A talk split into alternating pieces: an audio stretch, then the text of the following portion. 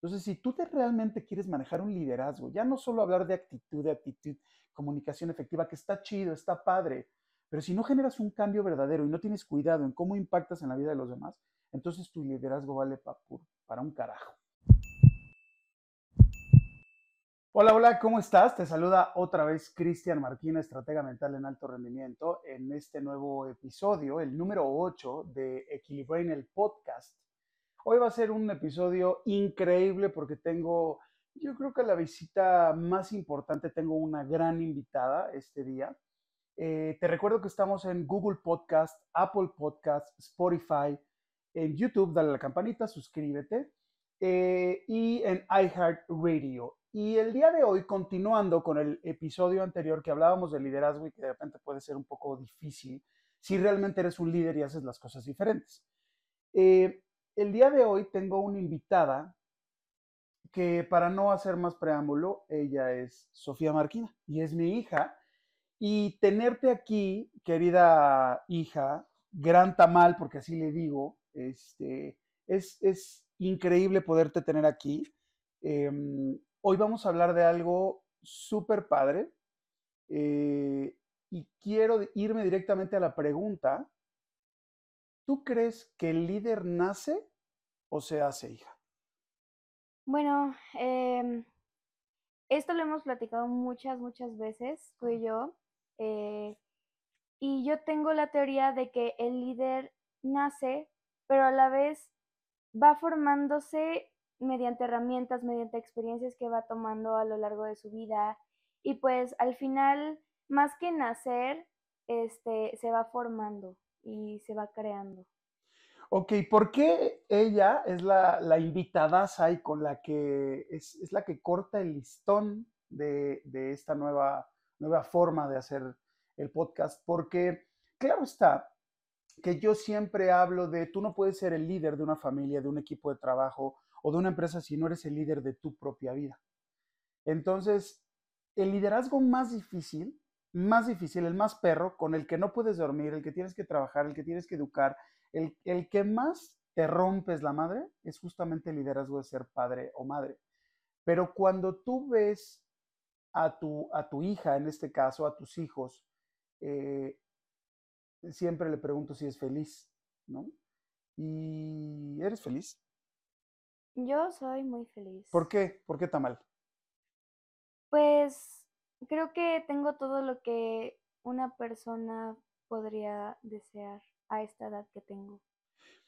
Es increíble escucharla este, hablar. De hecho, voy a tratar de, de todo este podcast mantener el control y no llorar, porque lo dice bien. Es, es una niña que, mm, que, no que no ibas a llorar, es una niña que, que tiene un gran promedio, es una niña que, que es una gran hermana, una gran hija, le pides algo y te dice sí.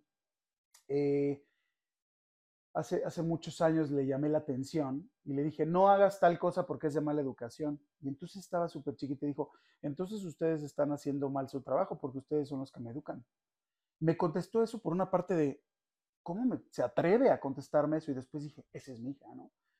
Porque creo que una de las cosas como líder que tienes que poder, que tienes que deber mostrarle a tus hijos es enseñarles ese camino, a defenderse, a estar alerta de, todo lo que pueden vivir. Y cuando me contestó eso, yo sentí tanto orgullo, no se lo pude mostrar, ¿no? Porque ya saben, así de, soy tu papá y aunque por dentro estaba, qué delicia. Hija, ¿cómo es, cómo es que tú ves a tus líderes? ¿Qué ves cuando, y puede ser, ama las Blackpink, que puede ser cuando tú ves a alguien que quieres seguir sus pasos, ¿qué es lo que ves en esa persona? ¿Qué te llama la atención? Eh, por ejemplo, en ámbitos como la escuela o em, en mi academia de arte, eh, los líderes son normalmente personas que tienen eh, mejores promedios, mejores calificaciones, mejor actuación o canto.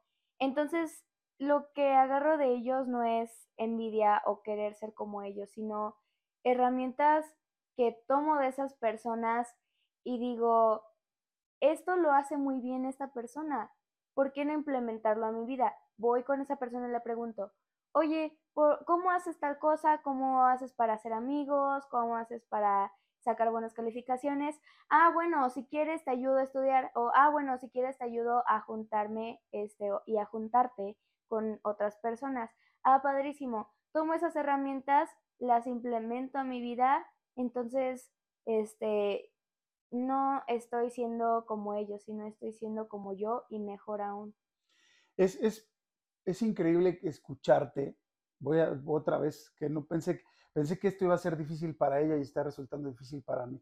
Em, yo siempre hablo que el liderazgo tiene que ser em, inspiracional, no aspiracional. No es yo quiero ser como tal persona. Yo quiero ser mi mejor versión como lo es esa persona en diferentes ámbitos. Tú hablabas de la escuela, ¿no? Hay una, hay un, eh, dentro de su escuela hay gente que en ocasiones ha tenido mejor promedio que, ella y, yo veo y escucho a sus compañeros, y es que tal persona tiene el mejor promedio, claro, es una ñoña, claro, es un ñoño. Y, y escuchar que, que tus propios hijos dejen de estar viendo con envidia a alguien que hace mejor las cosas en diferentes ámbitos, creo que el, liderazgo para mí, para mí, eh, va por buen camino. Cuando tú escuchas como padre que tus hijos sacan un 9-6 de promedio, em, cuando escuchas que trata de dar su, mejor versión, te deja muy tranquilo. Y eso en el liderazgo es lo mismo. Tú tienes que, guiar eh, a que la persona, el equipo que tú estás comandando, pueda ser su mejor versión, pero desde su mejor versión, no desde la obligatoriedad de que tenga que ser su mejor versión, porque tú lo dices.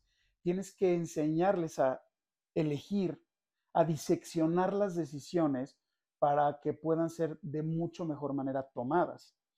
Eh, hace unos días ella tenía examen de matemáticas, esto no sabía ella que lo iba a contar. Y llegó toda presionada porque entrena en la academia, están montando una obra, un musical, entonces ella va cuatro días.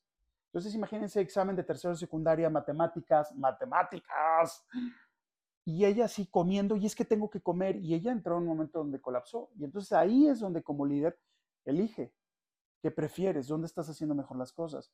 Entonces, cuando ella afronta su decisión, resulta que era día de la mujer aquí en México, y entonces cancelaron ese día tenías oportunidad de faltar. Ella tomó la decisión de ese día faltar, aprovechar que podía hacerlo y estudiar su examen de matemáticas. Quiero, quiero que le, cuentes a, todo aquel, todo aquella persona que nos está escuchando, que cómo fue tu forma de decidir ese día. ¿Qué pensaste? ¿Qué pasó por tu cabeza cuando colapsaste?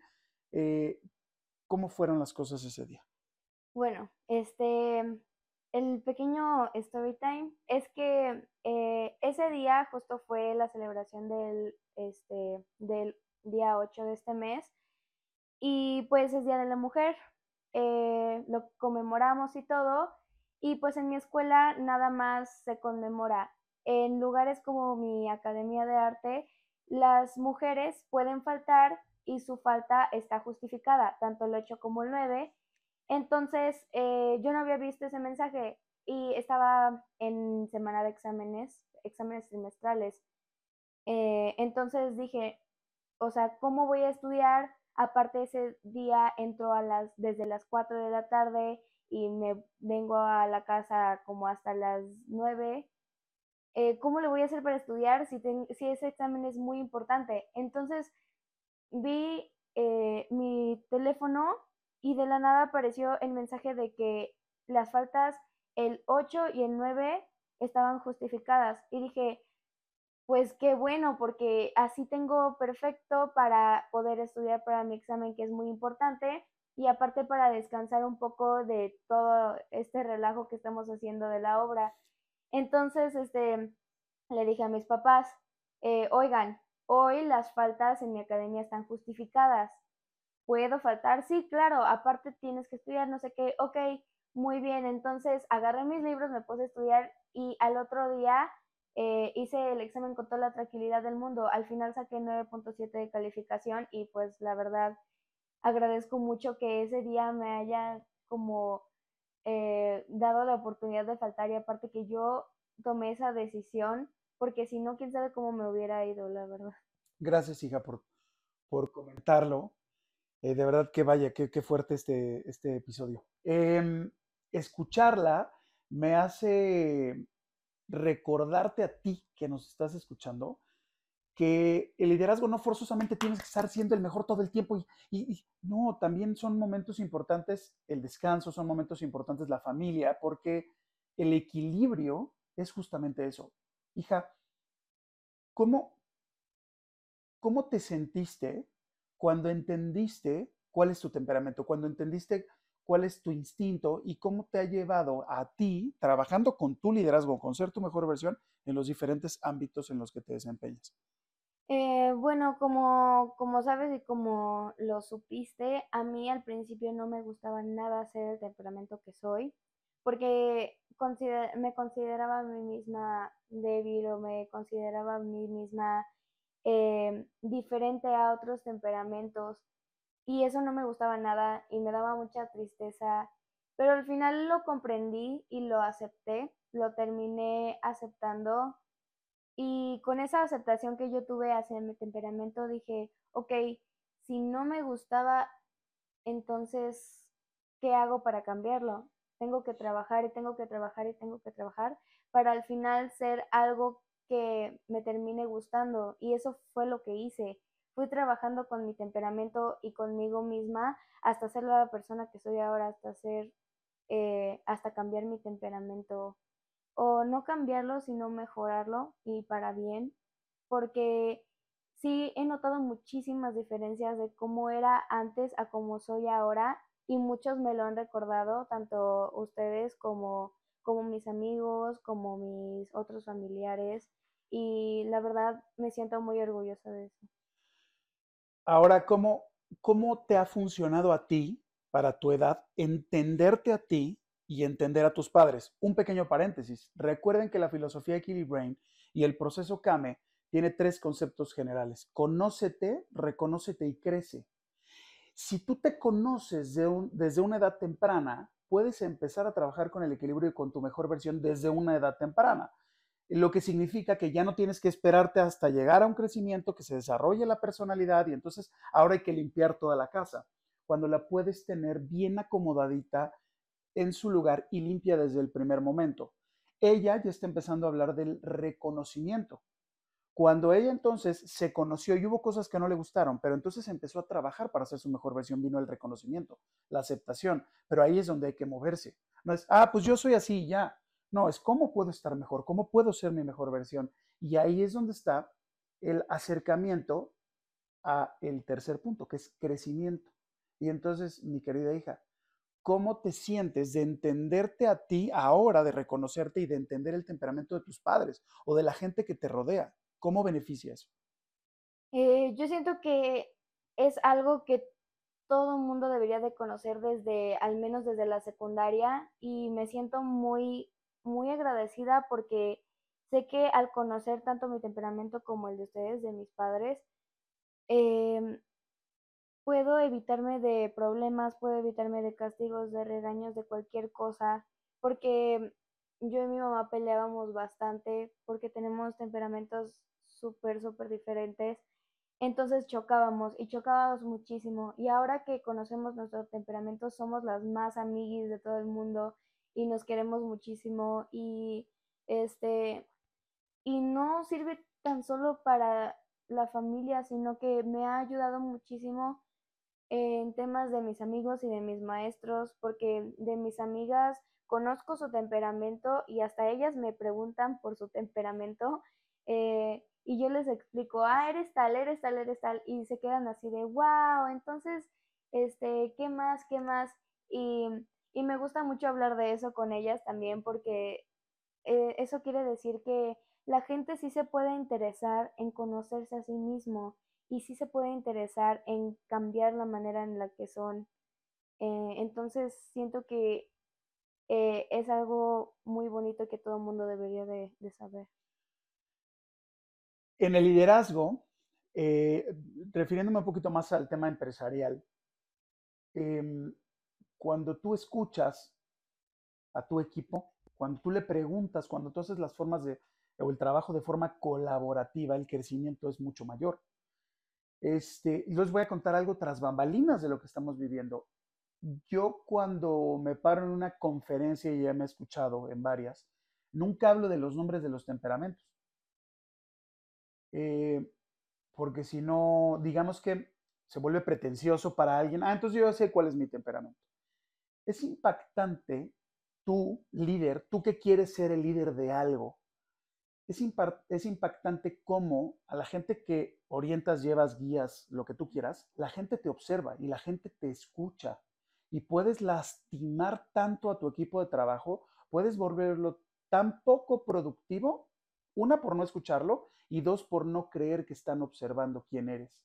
El licenciado Urquidi que llega a la oficina y que todo mundo sabe en la oficina que anda con la secretaria y que quiere mandarle o regañar a, la gente en la oficina y se le queda viendo con cara de, pues si tú andas con la secretaria. O Juanita la vecina que se anda agarrando con el vecino. Todas esas cosas impactan en la vida de los demás. Entonces, si tú te realmente quieres manejar un liderazgo, ya no solo hablar de actitud, de actitud, comunicación efectiva, que está chido, está padre, pero si no generas un cambio verdadero y no tienes cuidado en cómo impactas en la vida de los demás, entonces tu liderazgo vale para un carajo. Por más que yo quiera sentirme orgulloso, me hace sentirme aún más responsable y tener mucho más cuidado de lo que hablo eh, y ser más cuidadoso en mis palabras porque esas palabras pueden hacerla sentir muy bien, muy mal o darle un muy mal ejemplo. Este es el verdadero liderazgo. Cuando tu compañero en el trabajo te dice, jefe, jefe, ya me voy porque me duele el estómago, si bien le va, le dices, vete que te vaya bien, pero no te dice al otro día, pues, ¿cómo vas del estómago? Pero ¿qué pasa cuando un hijo te dice, papá, me duele el estómago? te quedas ahí velando toda la noche. Entonces, si tú quieres realmente ser un verdadero líder de lo que sea, tienes que cuidar ese liderazgo desde casa. Y antes desde casa, desde ti mismo. Hija, estamos acercándonos al final de este episodio, que quiero que, que hagamos otro después, porque es increíble tenerte aquí. Uy, eh, perdón para la gente que nos está escuchando, pues es que es muy difícil, ¿no? Nunca habíamos hecho esto y claro que me emociona ver a mi hija, ¿no? Con este temple y esta, esta seguridad al hablar que ni siquiera tengo yo cuando me he parado enfrente de miles de personas a dar conferencias. Esto es porque si desde pequeños nos conocemos, desde pequeños empezamos a trabajar con nuestra mejor versión. ¿Cómo te ves, hija, en, en 10 años? Eh, bueno, no, este, es que ya estás mucho más grande. Cuando tú estés en la universidad, ¿cómo te ves y por qué elegiste desde ahorita lo que quieres estudiar? Yo me veo como, aunque no alguien súper exitosa o alguien súper millonaria, me veo como alguien feliz y sabiendo bien mi rumbo, porque si desde ahorita sé qué es lo que quiero hacer y sé qué es lo que quiero estudiar, sé lo que quiero trabajar. Entonces, llegando a ese punto, voy a decir, sí, esto es lo que quise todo este tiempo y no me voy a ir de aquí porque me hace feliz, porque es lo que quise desde chica y porque pues me trae muy buenos resultados. Entonces, yo creo que me veo alguien como alguien muy feliz.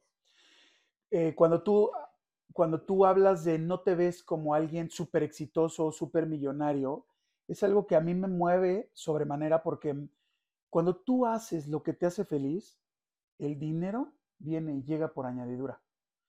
Cuando tú estás enfocado en quiero dinero y quiero creer en eso, si estás enfocado en eso, eso es lo que te va a llegar. Y lo demás, ¿dónde queda? Y la familia, ¿dónde está? Recuerda que el equilibrio está en dar tu productividad en la vida personal, profesional, social, familiar y de pareja.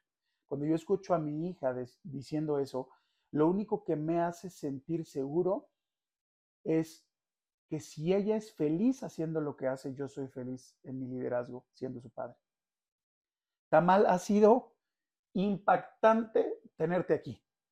Impactante. Esto se tiene que repetir. Te amo, te adoro. Este, y te prometo que mi liderazgo contigo siempre será honesto. Te amo. Búscanos en Spotify, iHeartRadio, Google Podcast, Apple Podcast, YouTube, dale a la campanita, suscríbete. Eh, la señorita y yo próximamente daremos una charla TED en Ciudad de México. espere noticias, hablando de esto. Imagínense cómo me siento, cómo se siente este liderazgo. No de si va a subirse, porque aparte le pregunto si lo quiere hacer, es si ella es feliz haciendo lo que hace, yo soy feliz. Y ahí es donde está el verdadero liderazgo. Síganos en todas nuestras redes. Despídete, hija, ¿cómo fue para ti estar aquí? Muchas gracias por escucharnos y por escuchar esta bella plática. Eh, nos veremos pronto. Eh, fue muy amena esta plática. Muchas gracias. Te amo, hija. Equilibrain.